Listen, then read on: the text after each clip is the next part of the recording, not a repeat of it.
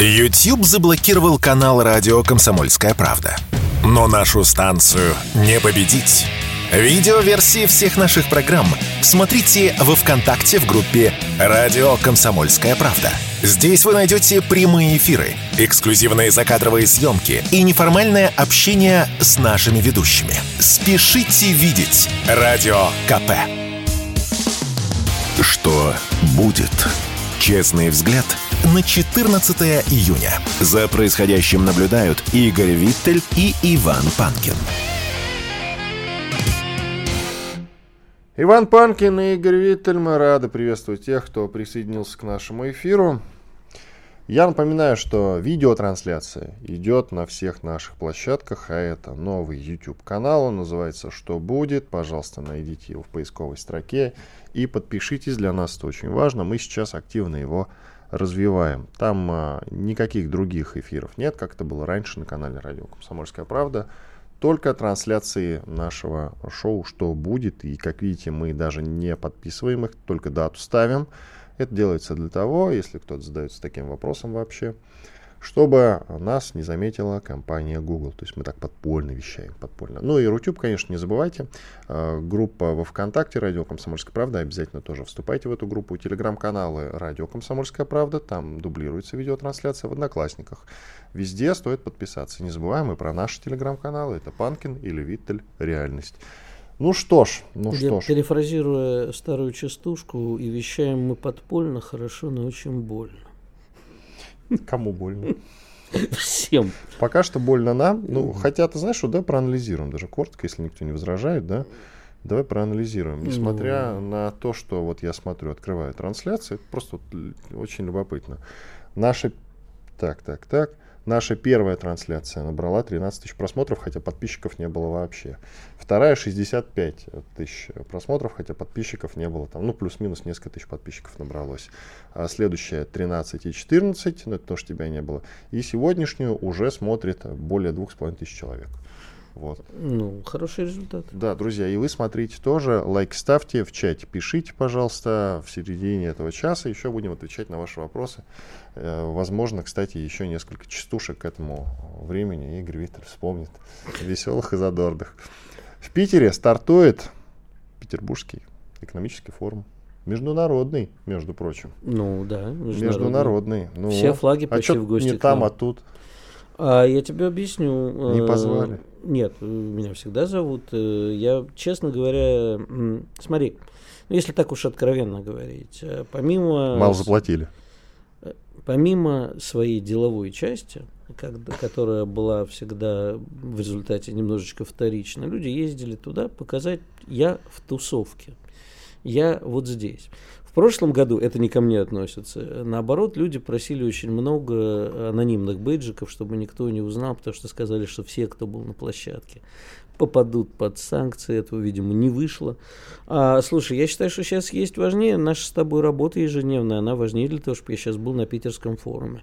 Ну, а для чего бы я туда поехал? Так, Обычно в чем заключается задача журналиста на форуме? А Отлавливать- лучше в чем задача форума? а, это очень сложный вопрос. А, ну, значит, я тебе скажу, как человек, который никогда не пропускал. Вот то в прошлом году первый раз в жизни, ну, не считая тех, которые э, были из-за ковида приостановлены, э, не поехал на форум. Так вот, всегда нужно было показать, я в тусовочке, я в обойме. А на работа заключалась в том, чтобы побегать, отловить наиболее яркого спикера и вывести его на наиболее яркие цитаты.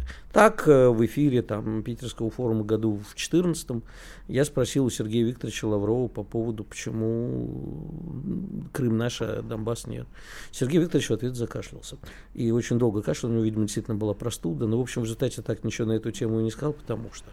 А, Потому а что вообще- при чем тут он? вот. Он а сейчас, ответить, а, чем а тут я? сейчас я смотрю, например, вот коллеги из РБК, по-моему, взяли интервью у Грефа. И я начинаю понимать, что я что-то не понимаю. Во-первых, ну, надо отдать должное Герману Оскаровичу, он прямо мужественно сказал. Обозначим тему, да? Э, да, я сейчас обозначу тему. Он э, Давай. мужественно сказал, э, ну, мужественно, потому что сейчас это не принято такие говорить вещи, что типа, а вот не вовсе не было наш ориентир на Запад ошибкой, мы все правильно строили свою экономику. И мужественно сказал, что российскую экономику быстро не переспорить, а, не перестроить. А вот по первому вопросу у меня к товарищу докладчиков, прости за тавтологию, очень много вопросов.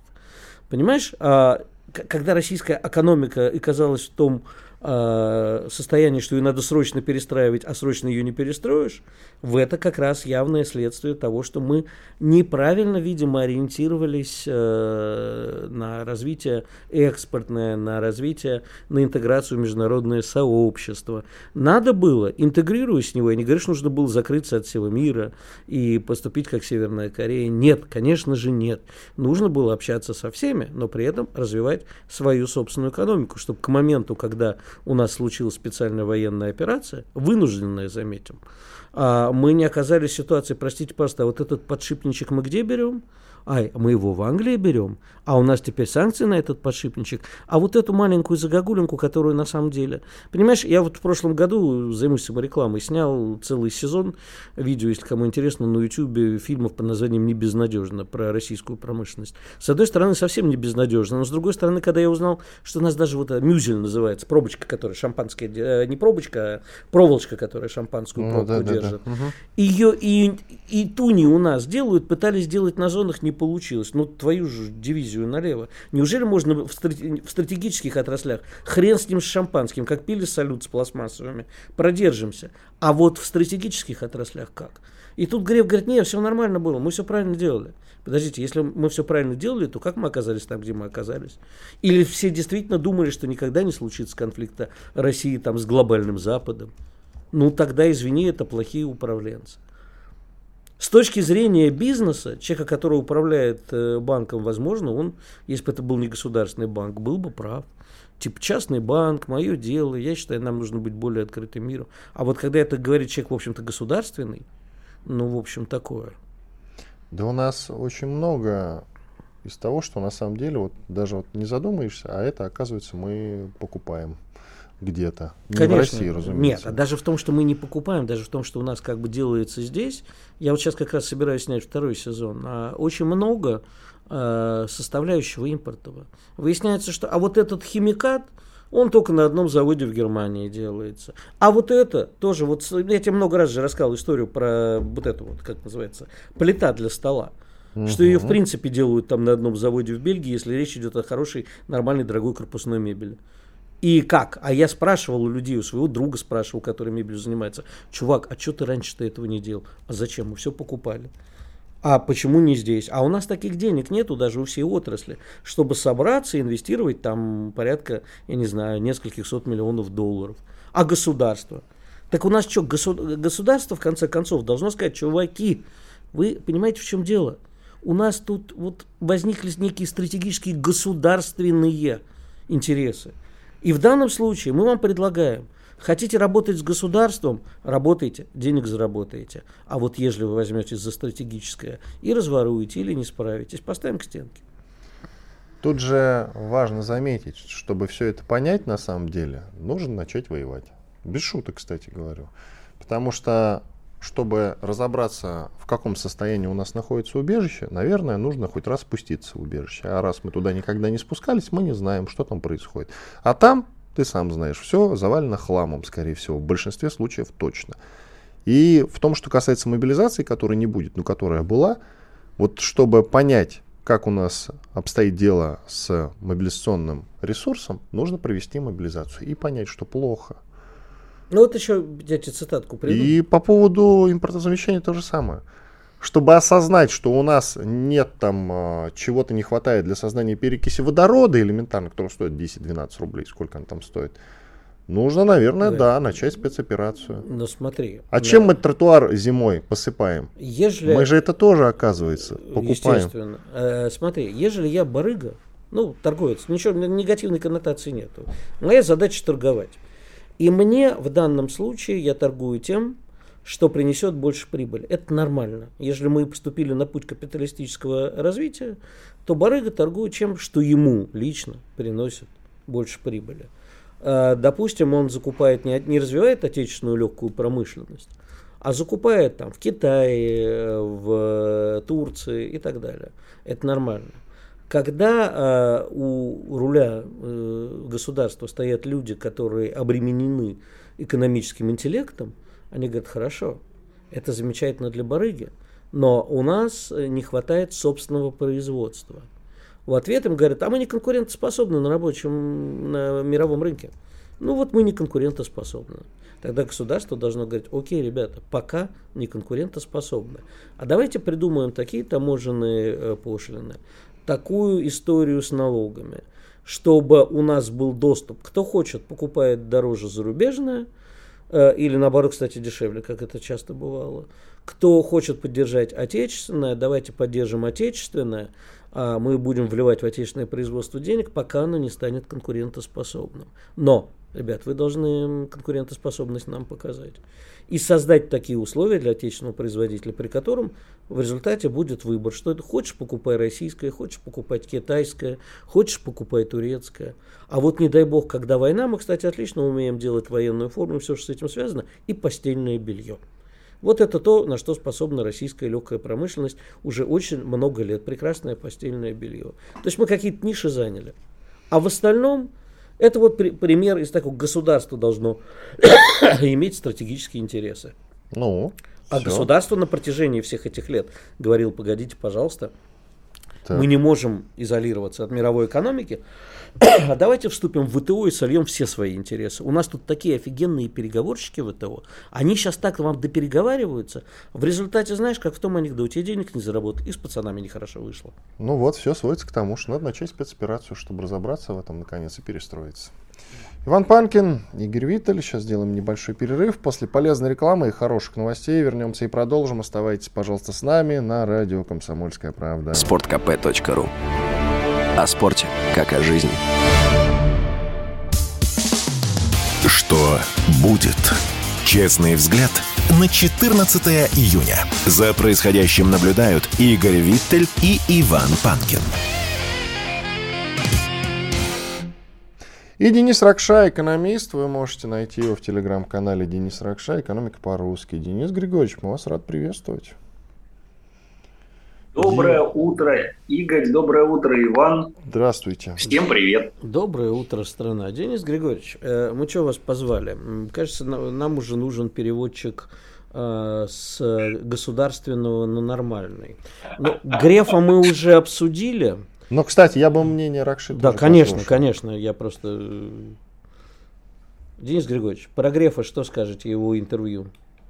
О быстрой перестройке экономики, которой не получится. Ну, да, даже, кстати, вот, него... если дословно, извините, я приведу цитату полную, что а, невозможно быстро перестроить экономику России. Вот, пожалуйста. Ну, невозможно быстро перестроить никакую экономику. А экономика вообще как бы механизм очень инерционный, он перестраивается долго. А российская экономика очень большая, разноплановая и так далее, поэтому она перестраивается еще дольше. Тут никаких открытий особых нет. Вот. Но в э, интервью Грефа прозвучало две очень важные вещи. О том, что он на самом деле согласен с Андреем Костиным по поводу То есть приватизации. Глава Сбербанка согласен с главой ВТБ. Прекрасно. Да, совершенно верно. Вот это вот, э, вот это сенсация. А, по поводу приватизации и по поводу увеличения государственного долга. Потому что деньги на эту самую перестройку экономики, которая идет медленно, нужно откуда-то брать. Ну и откуда они собираются ее брать? Да. Я просто пропустил. Ну вот, э, Мне так из приватизации и из увеличения государственного долга. Ага, а государственный долг мы будем как, на внешнем рынке увеличивать, на внутреннем? Облигациями да, ну, внутреннего... Конечно, его на внешнем, на внешнем рынке мы бы с удовольствием, но внешний рынок для нас закрыт, поэтому, конечно, только на внутреннем. А в смысле внешний рынок для Нет, нас закрыт? Подождите. Нам что, Китай не даст? Только часть внешнего все-таки закрыта.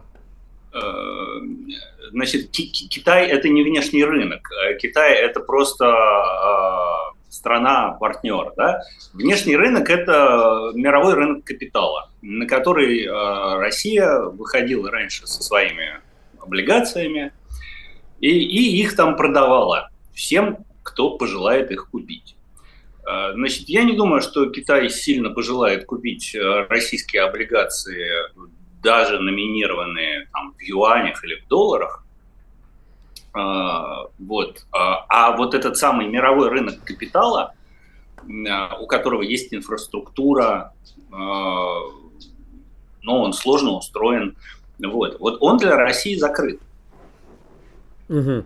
Из-за санкций. Скажите, пожалуйста, а вот э, Герман Оскарович перепел, наверное, Егора Федоровича Летова, точнее Игоря Федоровича Летова с песней «Все идет по плану». Он как-то исполнил вчера арию, или сегодня это уже было.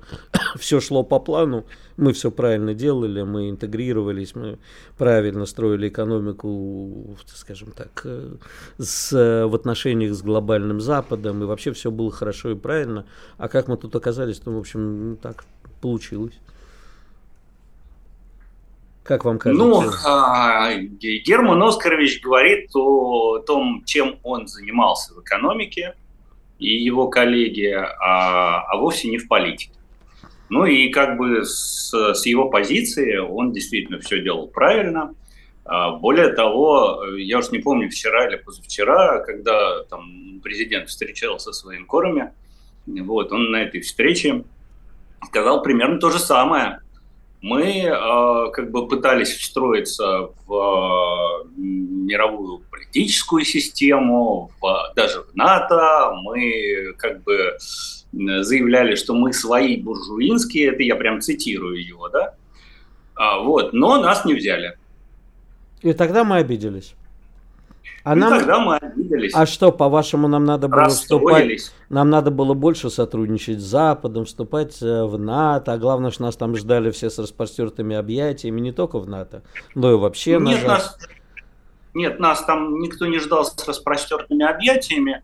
Ну, а смотрите, это, это не совсем моя как бы тема, и, и уж совсем не экономика. Как-то не экономика. А, Я если... сейчас чисто про экономическую часть говорю нету чистой экономической части. Понимаете? Ну вот смотрите, нас э, в свое время приняли в большую семерку, которая стала в результате большой восьмеркой.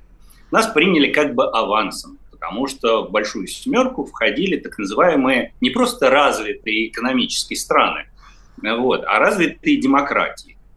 Нам сказали, ребят, мы вас как бы принимаем авансом, вам нужно не просто экономику развивать, а вам нужно как бы еще и демократию свою развивать, чтобы вы соответствовали там высоким требованиям большой семерки. Ну и в результате как бы э,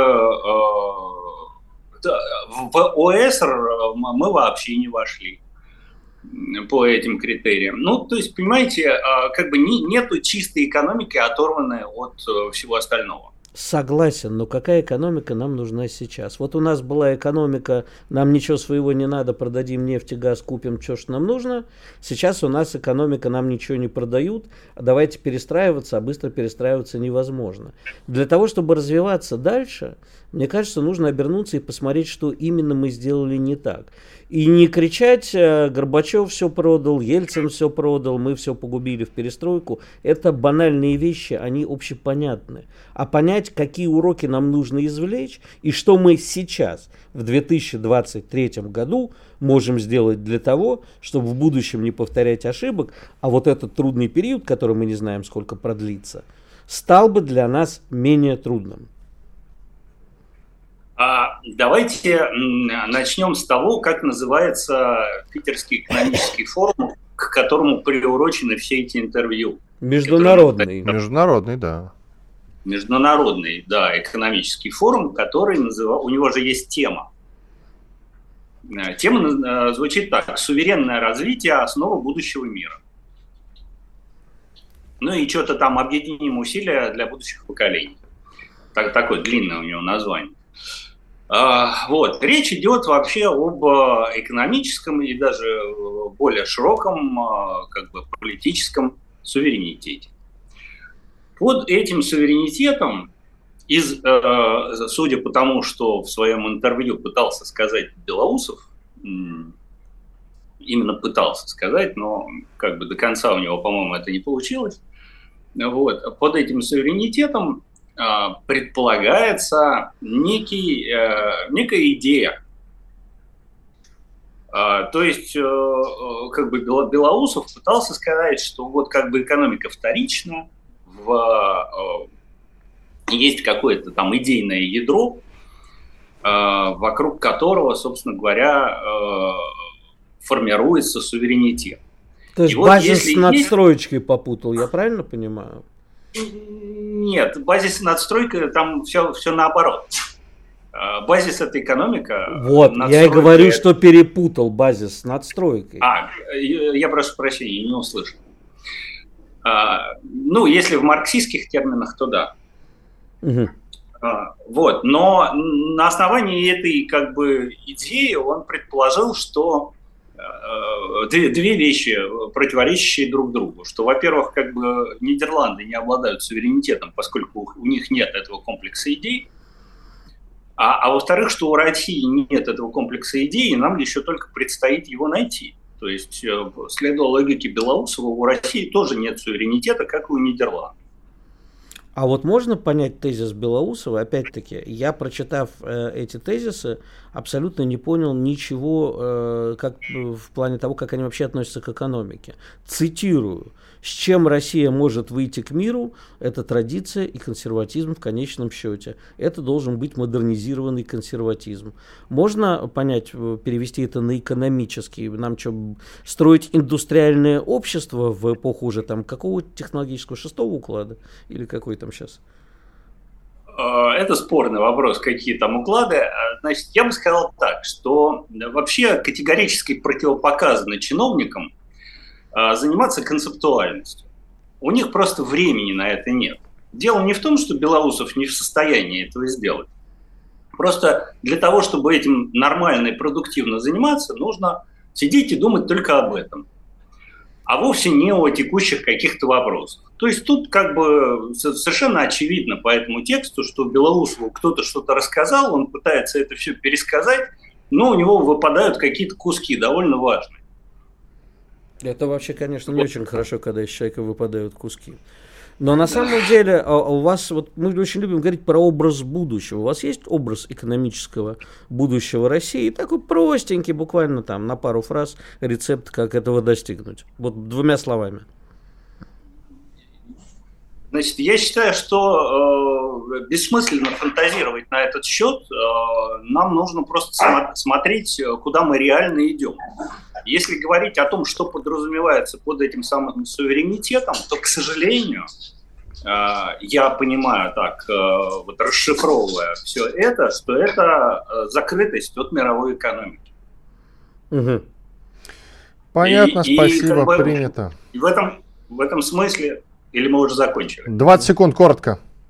В этом смысле, как бы вот ко всем этим интервью длинным, очень, очень, так сказать, Эм, Фондан э, идет э, решение правительства о введении квот на импорт э, зернового материала, Спасибо. которого у нас, собственно, не хватает. Радио «Комсомольская правда». Мы быстрее телеграм-каналов. Что будет? Честный взгляд на 14 июня. За происходящим наблюдают Игорь Виттель и Иван Панкин. Иван Панкин и Игорь Виттель. Мы продолжаем наш эфир. Один э, украинский недобиток, оказывается, участвовал в подрыве северных потоков. Стало известно, что... Я не сказал про какого недобитка конкретно, да? Залужный, который угу. главком ВСУ. Об этом пишет мое самое любимое издание на свете, американское издание «Политико». Так вот, оно утверждает, что подрывами северных потоков руководил лично, подчеркивается, главком ВСУ Залужный. А ведь в самом начале, когда это только-только произошло, самой непопулярной версией, и надо отдать должное нашему старому доброму другу Георгию Бофту, так вот самая непопулярная версия тогда была, что это сделали украинцы. И только Георгий Бофт, и я тогда ему поддакивал, хорошо помню, а, сказал, что а почему мы им отказываем в такой чести? С чего мы решили, что это не Украина? Почему мы сразу думаем, что это там Великобритания, США, Польша? Но с чего вы взяли, что это не может быть Украина? И я тогда задумался, хм, а ведь действительно, они за там, 8-9 лет действительно поднаторели, у них довольно крепкие спецслужбы, надо отдать им должное. С чего мы взяли, что это не они? И вот, не прошло и сколько, полгода больше. Вот мы приходим к тому, что, скорее всего, и это, наверное, действительно так, к подрыву причастна украинская страна. Ты понимаешь, не важно, кто причастен к подрыву в данном случае. Важно в том, как это подается в медиапространстве и в политическом пространстве. Потому что, ну, э, дело в том, что худшее, что есть в этом коллективном Западе, вот лично для меня худшее, это не, не человеческое лицемерие и ханжество. То есть мало сделать гадость. Нужно сказать, что это сделано во имя мира, демократии и прогресса. То есть вот эта вот попытка э, руки в крови, а сам ты надеваешь белое пальто, влезаешь на тумбочку, изображаешь из себя целку-невидимку, это вот, прости за выражение, то, что больше всего раздражает в Западе. А в данном случае Западу очень трудно изображать, потому что а, они же изначально рассказывали, Украина – это невинная девушка, которую бесчестил кровавый русский солдат.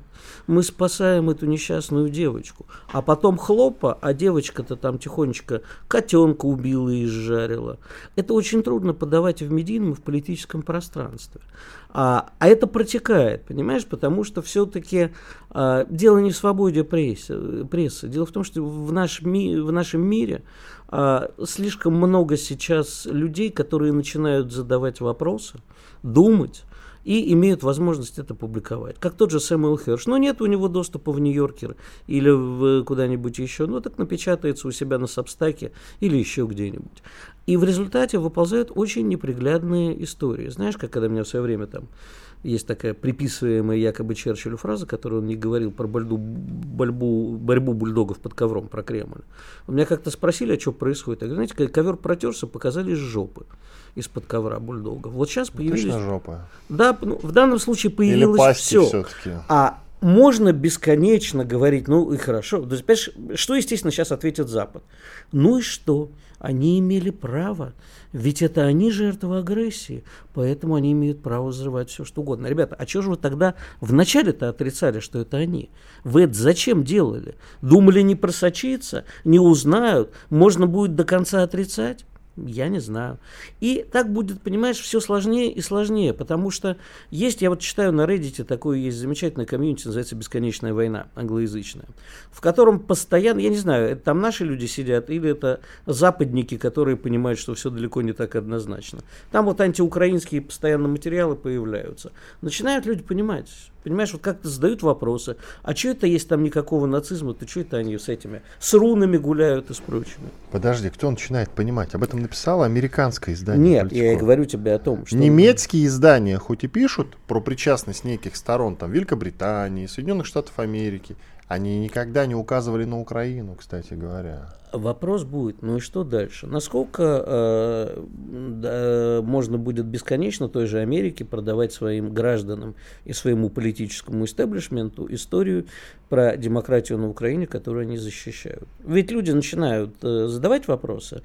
Пока только не, неугомонный, типа вот это, господи, все время, Маргарет Тейлор Грин, по-моему, ее зовут, республиканка, конгрессмен, Сената, по-моему, да, э, она вот, предъявила, говорит, слушайте, а посмотрите, оказывается, действительно, Байден взял и спер деньги. Ну, и чего теперь говорить им? Ну, как, до какого-то момента они будут говорить, ну, хорошо, Байден спер деньги, но он все-таки вот это наша последняя грань, которая сдерживает Россию. Это можно какое-то время рассказывать. Понимаешь, э, невозможно рассказывать бесконечно. К чему это приведет, мы не знаем. И насколько общество и политический истеблишмент этих стран начнет понимать, что вообще-то как-то пора и заднюю включать. Ну а пока, ну что, ну признаю, ну Залужный, ну что Залужный, да все это знали. Какая разница, Залужный, Буданов. Ну, Интересно, он вообще жив и грохнут ли его теперь, если он жив? Кто? Это Залужный? Да. Не, это уже однозначно, он жив, с ним все нормально. Он скорее жив, да? всего, Значит, грохнут. Скорее всего, но я надеюсь.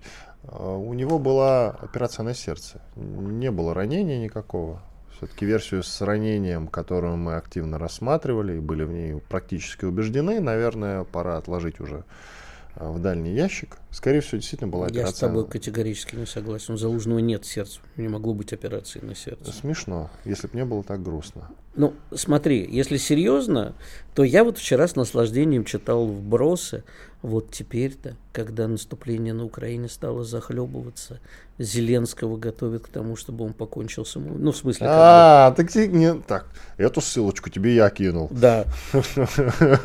Да, его готовят к самоубийству. Я сразу Ты знаешь, я вот, я вот еще э, обратил на что вчера внимание. Я же э, очень э, внимательно наблюдаю за всем, что пишут. И вот есть телеграм-каналы, которые, ну, вроде они не пророссийские, но они вроде более-менее такие объективные. Но вот у них прямо прет из них в какие-то минуты. Вот вчера во время Путина, э, встречи Путина с военкорами прям поперла такая про, про, проукраинская. Но ничего, они почему-то продолжают работать. Некоторых представителей таких даже приглашают на встречу, а общается с ними наше руководство. А я считаю, что это враги народа. Кто Надо внимательно за этим конкретные следить. имена называй. Ну вот смотри, я, например, очень внимательно смотрю за телеграм-каналом, который называется Бриф. Я не знаю, кто за ним стоит. Но... Говорят, потупчик. Бриф. Потупчик. Да, ты да. читал вообще посты в этом канале? Ну, конечно. Да. Одно издание, в котором ты, кстати, печатался, признали недавно иноагентом. Абсолютно незаслуженно. И а, чего? Я, не, я ни секунды не стесняюсь, что я печатался в этом издании и горжусь. Ну вот тебе уровень работы Минюста. Так что если даже э, Кристина Потупчик стоит за брифом, это ни о чем не говорит. И про бриф тоже. Бриф просто такой, знаешь, э, сливной бачок, который часто пишет всякую чепуху. Так, ты пока продолжай говорить, я просто я пост сейчас найду, зачитаю. Мне вот интересно, насчет считать ли это чепухой или считать это... Э, подожди, сейчас. Дело в том, что я, смотри, из 10 постов, которые появляются в телеграм-канале Бриф, вообще не знаю, зачем мы это, честно говоря, вдруг начали обсуждать. Ну ладно, наверное, у Игоря есть какой-то тайный замысел. Сейчас он нам Нет, поведает. Гла- главный по- пишут о вчерашней встрече. Вот прямо открыл. Давай. Главный посыл сегодняшней встречи. Путин не настроен на эскалацию, опасается окончательного срыва в чрезвычайшем, не хочет Киева и открытым текстом говорит, что его устраивает нынешняя линия соприкосновения в общем и по целу, несмотря на дежурные жалобы по адресу коварных партнеров, это можно считать сигналом готовности к переговорам и как минимум заморозки конфликта. Абсолютная попытка похиповать и все. Люди же не ознакомились э, с встречей. Никто даже на Кремлин.ру не полез и не почитал, э, собственно, стенограмму этого разговора. А тебе не кажется, что хайповать так во время спецоперации не есть хорошо. Не есть, конечно. Понимаешь, есть, э, да. вбрасывать, э, у них там не одна сотня тысяч подписчиков, насколько я понимаю, но как минимум сотни есть. есть. Вбрасывать такие э, набросы, что типа Россия... А потом это тут же перепечатает какой-нибудь сраный CNN. Выходишь, а там, например, Путин готов к переговорам как заявляет известный российский телеграм-канал. Но если они ссылаются на телеграм-канал, за которым никто не стоит, или, по крайней мере, неизвестно, кто стоит, то это уровень работы CNN, на самом деле. Послушай, Вань, ну это действительно, к сожалению, так. Это уровень вообще работы мировой, мировых всех СМИ. Да. Я а же тебе рассказывал, как я несколько лет назад, перед Новым годом, в Лондоне купил журнал «Экономист», где главным специалистом по России выступал иноагент Алехина из Пусси Ну, то есть понимаешь уровень, да? Там, правда, еще... В на... каком-то смысле она специалист, в общем-то. Ну, да. По курицы известно в чем. В каком смысле и она специалист? Нет, мы все, кто э, живем в России, я специалисты. Про, я просто тебе хочу сказать, что у нас э, вот эти все сбросы-набросы, жив Залужный, мертв Залужный, готов Путин к переговорам, не готов, это очень опасная история. Манипулируют общественным сознанием очень сильно. Кстати говоря, вот э, Многие ресурсы даже незаслуженно э, блокируются, кого-то объявляют иноагентами и так далее и тому подобное. Вот сайт, на котором ты имел честь печататься, например. Ты, кстати, название-то его скажи. Чего уж мы так... Чего, Ярославские новости. А, Ярославские новости, да. Конечно. Да. Признан иноагентом. Ну. А сейчас, знаешь, какой я сайт совершенно спокойно открыл, он а, не заблокирован. Ну. Сайт НАТО. Ну, это, пожалуйста, конечно, нам нужно знать врага в лицо. Пожалуйста, заходим. Google автоматически делает перевод. Вот организация, НАТО, та да я, новости, e-библиотека, услуги. Понимаешь, вот все, пожалуйста, все новости переведены. Радио «Комсомольская правда». Никаких фейков, только правда. Что будет? Честный взгляд на 14 июня. За происходящим наблюдают Игорь Виттель и Иван Панкин. Игорь Виттель, Иван Панкин. Мы продолжаем наш эфир. Финальный выход на сегодня. Я напоминаю, друзья, что работает YouTube канал «Что будет?» он называется. Подпишитесь, пожалуйста, это для нас очень важно. Поставьте лайк. Мы впредь будем читать и отвечать на ваши сообщения обязательно. В разделе комментарии, жалобы, предложения, темы и гостей для эфира, пожалуйста, пишите тоже, оставляйте, изучим, обсудим, применим. Так, ну и остальные площадки, Рутюб, ВКонтакте тоже не забывайте поддерживать. Вот мне пишут, что многие, кстати, выбирают намеренно Рутюб, есть у него все-таки ряд преимуществ. Это хорошо, значит, что не все потеряно. Надеемся, что руководство этого видеосервиса возьмется за голову и сделает его в перспективе более интересным для людей, для аудитории, чем даже этот проклятый вражеский YouTube. Но пока... Так, благодаря пока нам с тобой YouTube наконец возродится и станет возродиться передовой хорошее площадкой. слово. На самом деле нельзя сказать возродиться. Были попытки, что он все-таки разовьется в 2008 примерно году, но потом они быстро заглохли, и так вот он ни шатка, ни валка все-таки едет, знаешь, как-то подбитая телега колесо и поставили какое-то, которое меньше остальных меньше остальных трех, но тем не менее, как-то, вот, знаешь, вот пере, перевалось, но едет, едет потихоньку. Итак, а тема у нас хорошая, кстати, ее нам подкинул Денис Ракша, который у нас был во втором блоке. Очень любопытно. Вопрос в том, куда мы движемся. Вот мы обсуждали Питерский экономический форум, который международный, но пока что не очень международный, а так, где-то 50-50 на самом деле. И вопрос действительно, куда мы движемся, к закрытости ли? И Денис Ракша как раз намекал, что скорее всего, как я правильно, наверное, правильно его понял, скорее всего, все-таки к закрытости. По порядку несколько вопросов сразу возникает, давай их обсуждать. Действительно ли мы движемся к закрытости и так ли плоха закрытость, кстати говоря? Ну, во-первых, э, мне кажется, что вопрос сформулирован не очень э, правильно, потому что не важно, наверное, куда мы движемся. Нет, Во- вопрос с кем? Денисом? Нет, вообще абстрактно. Вот, вот, как, как, как формулировать такие вопросы? Не, не важно, куда мы движемся, важно, где мы хотим на самом деле оказаться. А если поставлены цели вот такой некой изоляции от мирового сообщества, надо понимать, а в чем будем изолироваться политически. Ну, в общем, мы и так э, с глобальным Западом уже все.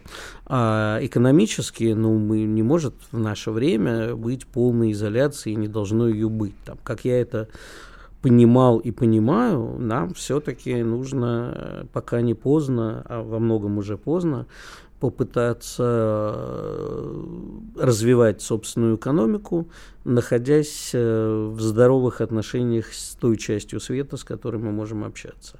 Нам не надо опять говорить, а нам все продаст Китай, нам продаст Турция, нам продаст Иран, нам продаст кто-то еще. Нам нужно сделать так, чтобы у нас был доступ у наших граждан ко всему, но при этом государство должно создавать приоритетные условия для развития российской экономики. Там, где государство считает, что это стратегическая область, ее нужно развивать ускоренными темпами, э, постановкой на военные рельсы, на мобилизационные рельсы, там нужно очень четко сформулировать задачи, исполнителей и условия. И тогда все пойдет более-менее, как мне кажется, нормально. Но мы не формулируем это, мы говорим же, тот же самый Белоусов, которого мы сегодня упоминали, напомню, перед Новым годом сказал, а нам вообще, кстати, не, там, не нужна мобилизационная экономика. Так вы ответьте, нам нужна мобилизационная экономика или не нужна? Тут вопрос не в закрытости. Экономической полной закрытости в принципе быть не может. Может. К- ну, нет, совсем нет. Ну, слушай, ну, какой, даже Иран, это далеко не закрытая страна. А Северная Корея, ну, мы хотим себе э, судьбу жителей Северной Кореи. Ты хочешь ходить строем, голодать за плошку риса, но при этом гордиться страной, которая из ничего создала ядерную. Ну, не из ничего, конечно.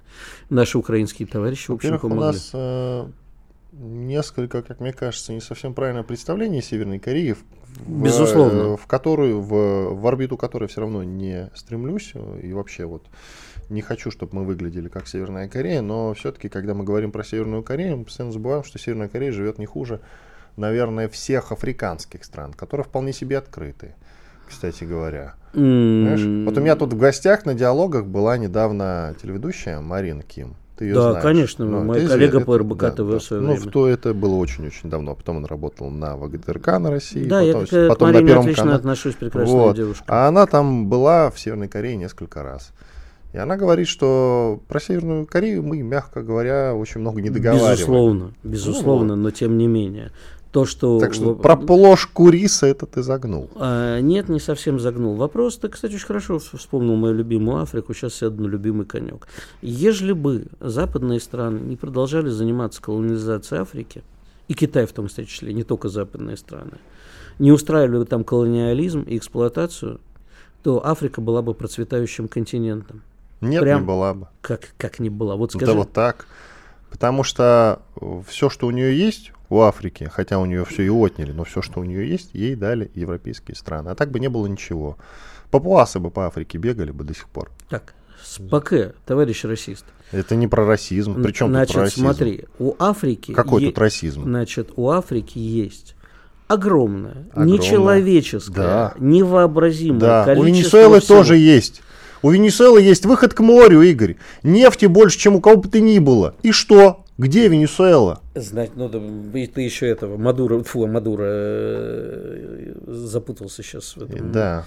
Э, кто у нас? Запут- Чавеса, да, обвинил Чавес. в этом социалистический Я образ жизни. ни- никого не обвиняю. Просто говорю, что э, наличие ресурсов ни о чем не Правиль- говорит. Правильно, потому что есть различные пути развития стран, которые не позволяют в полной мере проявить заложенные богатства. Например, в Африке, если бы э, вместо того, чтобы их эксплуатировать, помогли Африке развиваться интеллектуально, то есть образование, медицина и элементарная безопасность, а Запад вполне мог бы помочь. И мы можем и обязаны помочь, потому что вот там будет богатство России, будет Африкой прирастать. Так я тебе скажу, ну мы не особо хотим. Ну, правда, я общаюсь с нашим МИДом, они как-то, знаешь, на это смотрят. Ну да, мы там участвуем. Ну, не- как это, не буду этот поганый анекдот рассказывать. Ну, короче, входим, но не участвуем. А, Понимаешь, на мой взгляд, тут дело не в политической изоляции, дело не в пути развития. Дело в том, что мы сами для себя не сформулировали, мы что хотим-то. Понимаешь, у нас вот это вот, понимаешь, 30 лет почти мы кричали, что мы мчимся, ура, вперед на запад, мы цель, э, как уже сегодня тот же Ракша сказал, мы, мы э, кусок мировой экономики, мы хотим, давайте дружить, мы такие же буржуины, как и вы. На самом деле, Игорь, на самом деле, мы сформулировали, чего хотим, просто формулировка слабенькая, но она есть. Ну, Она про то, как называется, и как нам справедливо указал Денис Ракша, Питерский экономический форум. У него есть название, действительно. А название целиком звучит так. Суверенное развитие – основа справедливого мира. Объединим усилия во имя будущих поколений. И мы давно уже, давно уже стремимся только к одному. Все эти разговоры, я напоминаю про многополярный мир и так далее, к суверенной многополярности. Я бы это так назвал. То есть быть суверенными в многополярном мире. Вот к чему мы стремимся. Это слабая знаешь, формулировка, но она есть. ты и знаешь, мы что к ней написано стремимся. на сарае, а лежат там почему-то дрова. Понимаешь, красивые лозунги. А я не Люди- сказал, что это хорошо. Я тебе Нет, говорю, что хорош- формулировка есть. Это хорошая цель, по отнош- э, на пути к которой мы очень мало что Ты сделали. меня слышишь, я не про цель. Я говорю, что она сформулирована. Ты Ну, говоришь, ее сформули- нет. Для А я тебе говорю, она есть. Для меня это э, формулировка, которая не имеет под собой никаких конкретных Она для решений. всех. Мы- Она Разговор начался с того, что ты считаешь, что ее нет, куда мы хотим прийти. Мы на- не определились. Сказал ты, а я тебе говорю, определились. И вот тебе указал вектор. Знаешь, это Определились. все- Это все равно, что когда у нас, знаешь, э, любили на ракетных частях вешать табличку «Наша цель – коммунизм». Да, это цель. Да, мы туда как-то двигались, но это ничего к, к реальности никакого отношения Вот, ты не сейчас имеет. гениально вспомнил про коммунизм. Мы и сейчас идем а, только не к коммунизму, а вот к такой же абстракции, как и коммунизм.